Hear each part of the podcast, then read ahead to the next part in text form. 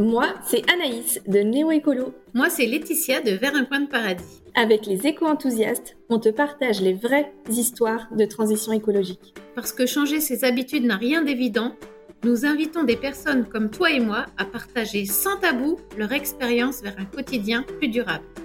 Bonne, écoute.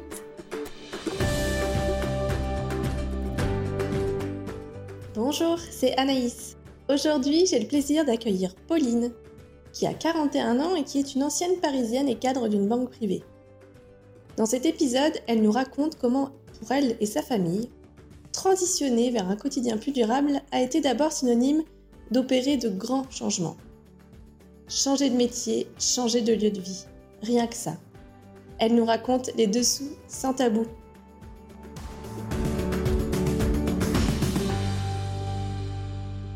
Bienvenue Pauline, je suis ravie bah, de t'accueillir dans notre podcast pour parler de, ton expérience de, transition euh, écologique.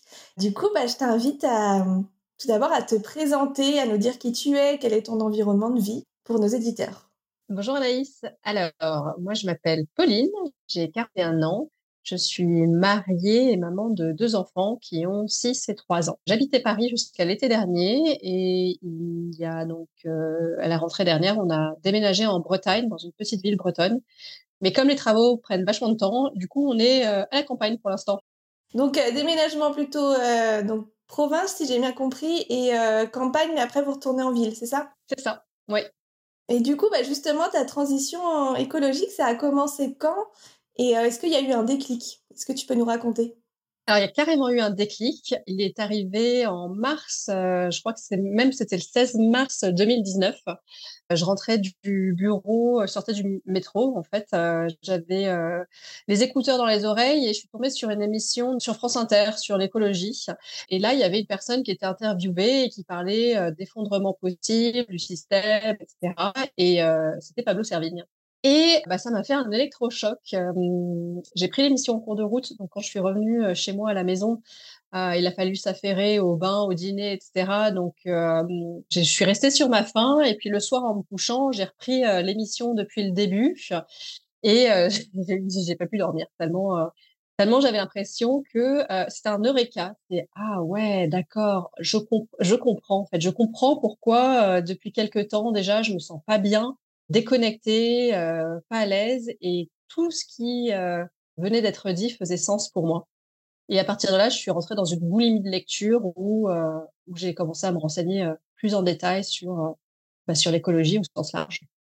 Quand tu dis que ça a été un, eureka, c'est que tu avais remarqué, soit il y avait des informations du quotidien qui, te semblaient louches, mais tu savais pas assembler le puzzle en gros, et c'est cette interview qui t'a fait mettre des mots sur ce, que tu vois et comprendre ce qui se passe, en fait, c'est ça? Oui, c'est exactement ça. Euh, moi, je travaillais en banque, plutôt en banque privée. Donc, c'est euh, la banque qui s'occupe du patrimoine d'une clientèle très fortunée.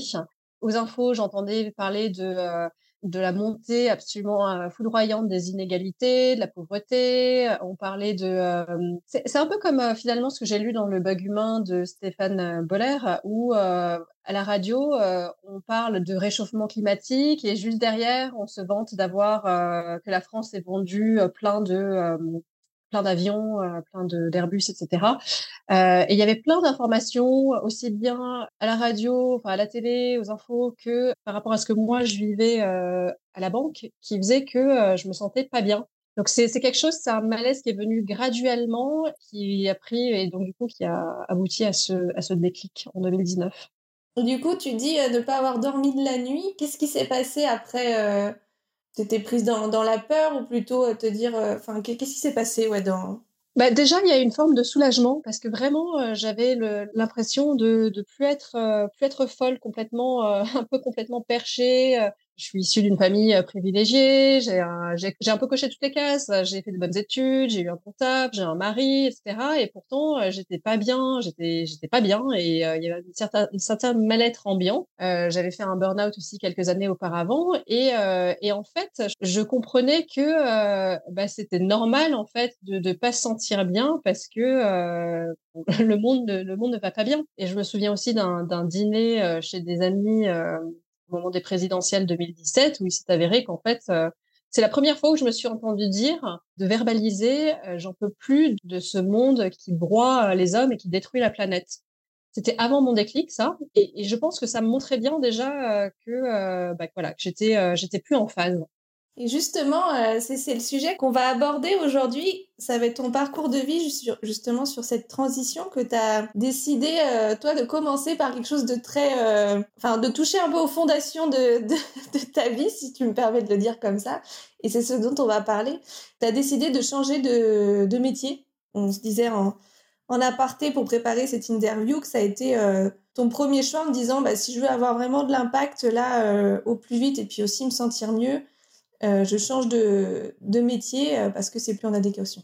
J'espère avoir résumé. En tout cas, je te laisse du coup euh, raconter comment ça s'est passé. Voilà, il y a eu le déclic et qu'est-ce qui s'est enclenché derrière pour toi et ta famille.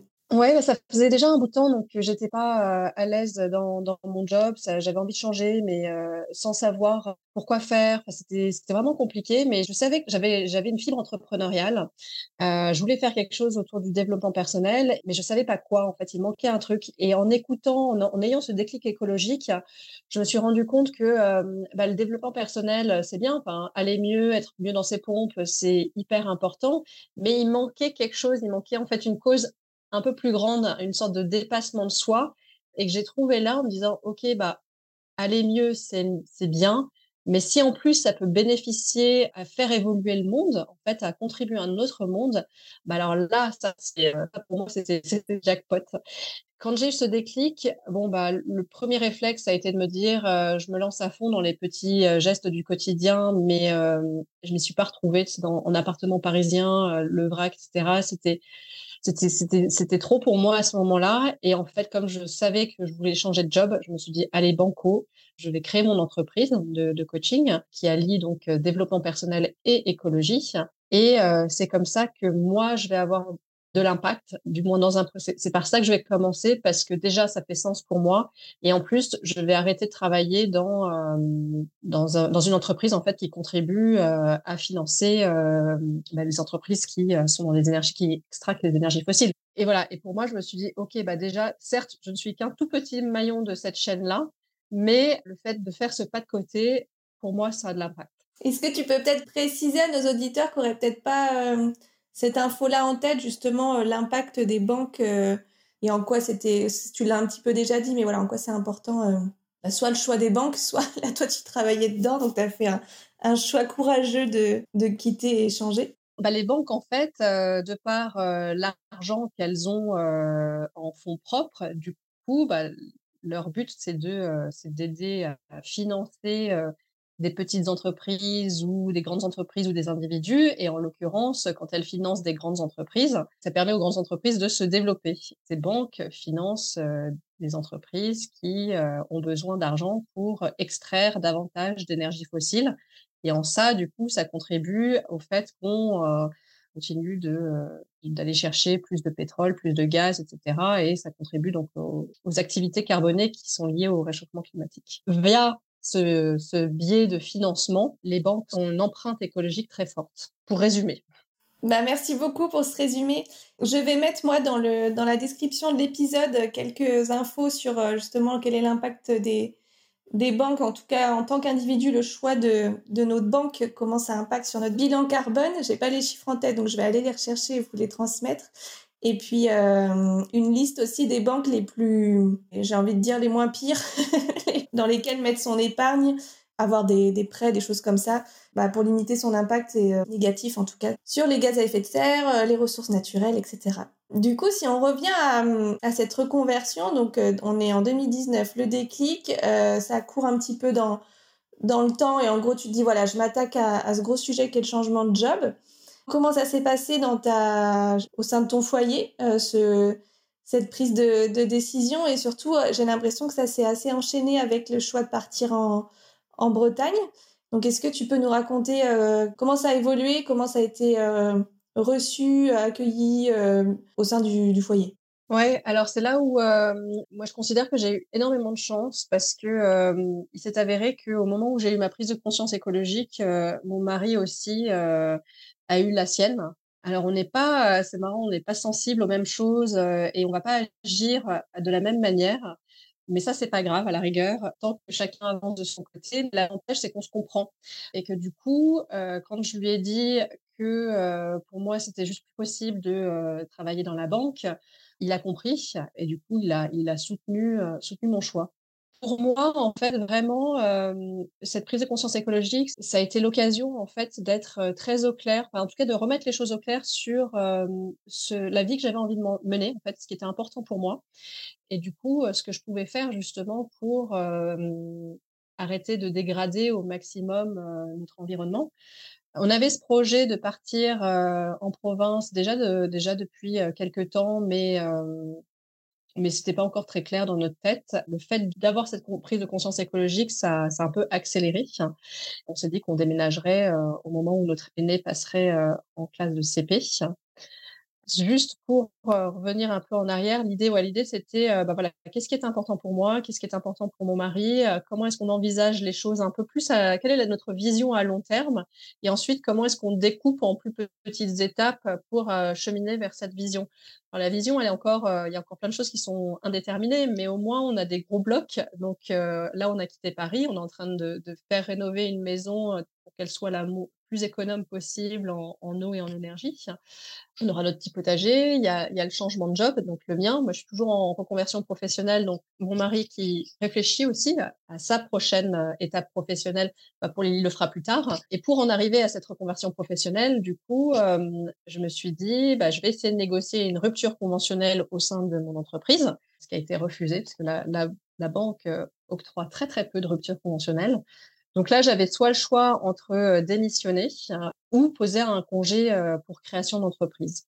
Et donc, j'ai opté pour cette deuxième option parce que ça me permettait de, de me lancer. Et puis, si, si jamais je, je décidais de faire marche arrière, de potentiellement revenir, revenir dans l'entreprise, ce qui n'est ce qui pas le cas, ce qui n'a pas été fait. Mais c'était ça restait quand même un filet de sécurité. Ensuite, bah, très clairement, on a pris notre tirelire et je plame, on les a cassés parce que financièrement, ça, ça, a eu un coût. Mais j'aime, j'aime dire que certains prennent une année sabbatique pour faire le tour du monde. Et bien, nous, on a pris un peu une année sabbatique, un peu plus même, pour un peu remettre à plat notre, notre projet de vie. Et l'idée du déménagement, en fait, c'était aussi de pouvoir, c'était aussi un avantage financier, parce que la vie à Paris coûte très cher. Donc, on s'est dit qu'en partant en province, déjà l'immobilier serait moins cher et puis ensuite le coût de la vie euh, le serait aussi. C'est comme ça qu'on a vu euh, les choses. Et du coup, est-ce qu'il y a des, choses, euh, des freins pendant cette phase-là? Et si oui, lesquels? Et puis comment vous les avez dépassés pour inspirer nos, nos, auditeurs qui se poseraient ces questions-là, justement, d'opérer des, pour le coup, des gros, des gros changements? Ouais, alors des freins, il y en aura toujours. Hein, on aura beau essayer, enfin, nous, on a beau eu essayer d'anticiper au maximum. Tu vois, je te disais par exemple que le déménagement, ça serait euh, avant la rentrée en CP de notre fils. Enfin, on, a, on a essayé de tout programmer à l'avance, sauf que dans les fêtes, euh, rien ne se passe jamais comme prévu. tu vois, moi, quand je me suis lancée, quand j'ai lancé mon entreprise, euh, bah déjà, je suis tombée enceinte dans la foulée. Et en plus, il y a eu le Covid au moment où mon fils est né, mon deuxième est né, donc ça, change tout. Euh, ensuite, bah, la, euh, la maison qu'on a trouvée, les travaux, on s'était dit en cinq mois c'est plié, ça fait plus d'un an qu'on attend, donc euh, donc voilà. Mais à la rigueur, c'est pas grave, ça, fait partie de la vie. Même si on était resté dans notre environnement euh, d'avant où euh, on aurait planifié des choses, bah forcément les choses se passent jamais comme on, rarement exactement comme on l'a prévu. J'ai envie de dire que nous, ce qui nous a vraiment aidé, c'est euh, déjà nous, nous poser les, les, bonnes questions, de, de revenir sur bah, la vie qu'on avait envie de mener, le, lien qu'on avait envie d'avoir avec nos enfants, parce que dans cette vie euh, parisienne où euh, on court tout le temps, on est tout le temps stressé, finalement, bah, moi, j'avais l'impression de pas profiter de mon fils et je me suis dit, mais je suis pas, je suis pas devenue mère euh, pour euh, pour ça quoi. C'est pas comme ça que j'envisage euh, la, la, parentalité. À quoi est-ce que j'aspire qu'est-ce qui est important pour moi quelle est ma, ma journée idéale ma vie idéale? Et puis à partir de là se dire puis aussi très important se dire ok bah quelle est notre réalité financière? Parce que souvent on se dit oui mais on n'a pas l'argent, c'est ce qu'on s'est dit initialement, c'est pas raisonnable, etc. Puis en fait, on se dit, en allant vraiment creuser le sujet, on s'est rendu compte que bah, si l'argent on l'avait, peut-être qu'on avait peur de le dépenser pour ça, mais que finalement, ça faisait sens. Donc voilà, c'est vraiment prendre le temps de, se poser et, et de, réfléchir à de réfléchir au, sens qu'on a envie de, donner à sa vie. Et puis ensuite de, voir bah, comment comment on peut avancer vers cet alignement qu'on cherche et s'adapter, s'ajuster au fur et à mesure.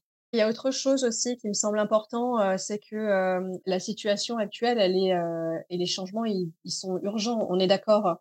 Sauf que c'est difficile de tout changer du, jour au lendemain. Moi, je te l'ai dit, j'ai eu de la chance, mon mari était sur la même longueur d'onde que moi. Il y, a, il y a plein de gens pour qui c'est pas le cas. Donc, tu peux pas imposer non plus à l'autre un changement parce que parce que potentiellement, c'est prendre le risque de, de briser la relation. En tout cas, ça, ça vire au clash. Donc, c'est là où se dire bon voilà qu'est-ce qui est important pour moi quel est l'impact que j'ai envie d'avoir à long terme et à court terme et puis se dire bon bah je fais j'essaie de faire de mon mieux au quotidien tu vois de euh, j'essaie de mettre euh, davantage de, de, conscience et de cohérence dans dans mes choix du quotidien. Ça sera pas parfait il va y avoir plein de loupés. Enfin, rares sont les écologistes parfaits et d'ailleurs on se fait euh, on se fait souvent taper sur le doigt au moindre pas au moindre moindre écart mais mais c'est pas grave. Le tout c'est c'est d'avancer petit pas par petit pas vers ce qui est bon pour soi et donc bon pour la planète également. Et je te rejoins là-dessus sur le, le message et qu'on véhicule aussi dans le podcast des éco-enthousiastes, c'est ne pas se mettre une, pression hors norme. Je trouve aussi qu'il y a un peu cette injonction dans la société de d'être dans la perfection et que notre vie doit être idéale, etc. Mais en tout cas, c'est bien d'avoir le, cap et ensuite de faire en fonction de la, bah, de la marge de manœuvre que chaque personne a. Tu disais, bah voilà, dans, dans un couple, bah, on est, il y a deux personnes et parfois, tant mieux, les évolutions euh, se font en même temps et c'est plus aisé. Parfois, ça peut demander du temps et du coup, c'est de se dire, bah, euh, au vu de, cette situation et de ces contraintes-là, qu'est-ce que je peux déjà mettre en place qui va me faire du bien, voir comment, comment ça évolue et ensuite se dire, bon, bah, ça c'est acceptable, ça, ça ne l'est plus et ensuite prendre des décisions qui, qui s'impose, mais, euh, mais en tout cas, c'est, faire avec la, ouais, avec la marge de manœuvre que, que l'on a et avec la réalité.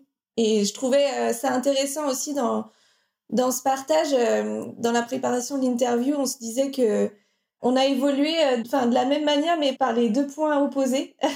Moi, j'ai eu mon déclic écologique et j'ai commencé par les gestes du quotidien, où j'ai pris du coup ça à cœur et je sentais que j'avais de l'impact au quotidien, donc j'ai commencé par réduire les déchets, ensuite la consommation, etc. Et c'est au bout de, trois ans euh, que j'ai, je suis arrivée un peu aux limites, euh, aux limites de l'action individuelle et je me suis dit bah qu'est-ce que qu'est-ce que je peux faire euh, de plus? Et ça a résonné avec bah, une perte de sens que j'avais également dans dans mon métier, pas tant sur le fond de dans, dans quoi je travaillais j'étais dans le médical, mais plus sur le, une, inadéquation, on va dire, personnalité euh, et travail. C'est de là que j'ai aussi entamé une reconversion pro. Puis, euh, deux ans après, euh, j'ai entamé une, démarche de partir en, campagne pour, bah aussi un peu pour les mêmes raisons que toi, de bah, d'offrir un cadre de vie aussi différent pour notre fils qui venait de naître et puis pouvoir me relier davantage à ce que je je tiens à protéger et qui en fait me manquait euh, cruellement quand j'étais en ville, euh, dans la métropole de, Lyon. Enfin voilà, toi tu as commencé par quelque chose de très structurant et, maintenant tu évolues sur euh, les gestes du quotidien parce que tu t'es créé l'environnement qui te permettait de le faire plus, plus aisément. Et moi ça a été l'inverse, ça aurait été impossible de faire ce, ce, gros changement en tout cas dès le début parce que pas... Ouais voilà, je pense que c'est ça qui est, qui est chouette aussi dans les transitions, c'est que c'est personnel et propre à chacun. Donc c'est bien d'avoir plusieurs euh, témoignages. Ouais, et puis euh, tu vois, donc moi je me suis reconvertie. Maintenant, je, je, je suis, j'aime bien dire, coach en écologie intérieure. Donc euh, mon but c'est vraiment d'accompagner les, mamans dans leur transition écologique et justement à redéfinir un projet de vie qui soit source de, de sens, de liberté et de joie. Et en fait, je pars vraiment du principe, comme tu l'as dit, qu'il y euh, y a mille et une façons d'entamer sa transition écologique, il y a mille et une portes d'entrée possible. Il faut juste prendre la, première porte, c'est celle qui est la plus accessible à chacune. Et ta porte d'entrée n'a pas été la même que la mienne. Il y en a d'autres qui veulent commencer par des, activités de bénévolat. Il y en a d'autres qui commenceront plutôt par s'intéresser à ce qui se passe au niveau local. Le tout, c'est en fonction de ce qui, nous fait du bien, en fait, de, bah, commencer quelque part, de faire un premier pas et ça nous rend enthousiastes. C'est de le nom de votre podcast, c'est exactement ça. c'est ce que j'allais te demander. Comment comment tu le vis maintenant que vous avez euh, vous avez quitté Paris du coup il y a un an là, c'est ça tu, tu nous disais? Oui, un peu moins d'un an, ouais. Un peu moins d'un an. Euh, bah justement, qu'est-ce que ça t'apporte ce changement là dans la vie de tous les jours euh, malgré j'entendais les difficultés euh, de planning et de travaux et de que ça se passe pas comme forcément comme prévu. Bah écoute, euh, ce qui est vraiment euh, rassurant, c'est que en dépit de cette période qui est malgré tout assez agitée, je me suis jamais sentie aussi alignée dans ma vie. Et pour moi, c'est le marqueur que j'avance dans la bonne direction. Tu vois que ma, ma boussole pointée au bon endroit. Ensuite, bah, on l'a dit, hein, il y a des aléas, il y a les choses se passent pas comme prévu. Ma sensibilité écologique n'est pas la même que celle de, mon mari, donc parfois lui veut, que je roule moins vite sur l'autoroute et moi je veux qu'il prenne des douches moins longues. mais au final, on est tous les, on avance tous les deux dans le, dans le même sens et ça c'est ça c'est bien quoi. Et puis ce qu'on essaie de faire, ça va dans le bon sens. Donc c'est pas parfait, mais ça va dans le bon sens. Et, et tes enfants, comment ils l'ont vécu ce changement? Hyper bien. Jamais j'aurais cru un jour être installée à, la campagne, même si c'est temporaire. Ça me fait beaucoup de bien. Et ça fait beaucoup de bien aussi aux enfants. J'ai le temps et je prends le temps de leur expliquer davantage, alors sans être non plus hyper relou sur l'écologie, etc. Mais, mais tu vois, par exemple, j'ai mis une bassine dans, dans l'un des éviers pour récolter l'eau, pour éviter qu'elle coule directement dans le, et, mon fils m'a demandé bah, pourquoi tu fais ça? Et donc, je lui explique, je lui parle un peu bah, de la sécheresse, etc. Donc, c'est des, des, manières d'introduire euh, l'écologie. Pareil, le fait de s'occuper un peu du potager, de ne pas avoir tondu la pelouse pendant neuf mois. Euh, il y a plein de petites choses comme ça qui font que euh, on aborde. En fait, j'ai l'impression d'être dans une transmission beaucoup plus active et heureuse de ce qui est important pour moi et ce que j'ai envie que mes enfants gardent en eux au fur et à mesure qu'ils grandissent, en essayant d'être le moins relou possible. Mais je suis contente, je suis vraiment contente.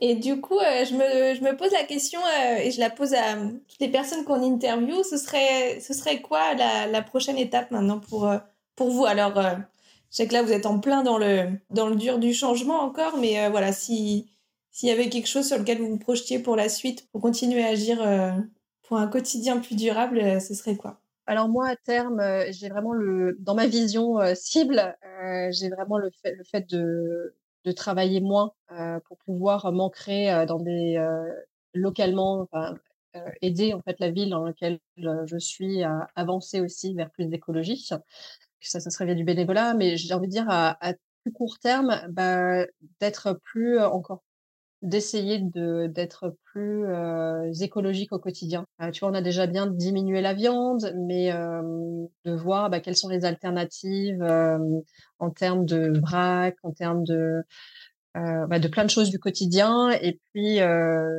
ouais, c'est ça, mon axe, euh, mon axe d'amélioration du moment, il, est là-dessus. Tu vois, j'ai plus de place ici qu'à Paris, donc euh, donc c'est plus facile. Créer un compost, tu vois, c'est toutes ces petites choses. Alors je sais pas dans, pour l'instant c'est c'est assez, mes, actions sont assez éparpillées, mais euh, il part de ce principe de dire, ok, bah là j'ai j'ai fait, j'ai posé des gros blocs.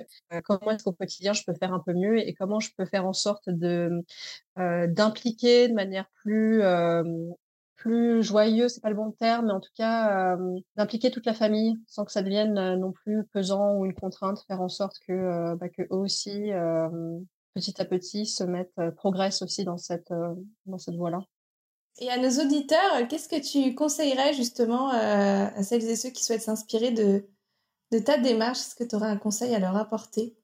Moi, je leur dirais, je leur dirais de bah, qu'il y a déjà un moment donné, il faut se lancer quelle que soit la direction, faut se lancer parce que euh, oui, les émissions, euh, enfin, on va, la, la, planète va continuer à se chauffer. Enfin, oui, les nouvelles vont continuer à être pas bonnes, mais euh, mais c'est en avançant qu'on en a déjà, on, ça nous ça nous met en joie parce qu'on a l'impression de contribuer justement à améliorer les choses à son échelle. Et deuxième point, c'est bah, de ne pas rester seul, en fait, d'essayer de rencontrer des gens qui sont dans la même mouvance alors, il y a des groupes, il y a des plein de groupes en ligne aussi, mais il y a plein de groupes en ligne, mais le fait de rencontrer les gens, physiquement aussi, enfin, moi, je suis très, je suis très présentielle et je trouve que ça fait beaucoup de bien au moral de pouvoir, discuter ouvertement, de savoir ce que les uns et ce que les autres font et ça donne des idées, ça donne des ça ouvre le champ des possibles et du coup, ça ça, nous pousse à à aller vers ce petit courage en soi, on a besoin pour changer.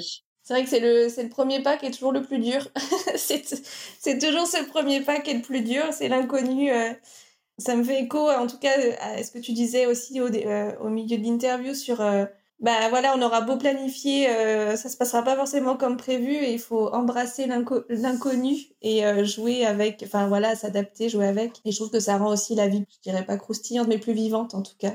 Et voilà, donc merci beaucoup en tout cas pour pour ce témoignage et euh, qui, euh, j'en suis sûre, va inspirer euh, nos, auditeurs. Donc, je te remercie beaucoup et, et puis je te souhaite un, bah, une belle intégration dans ton, dans ton, nouveau lieu de vie et tout le meilleur. Merci Anaïs.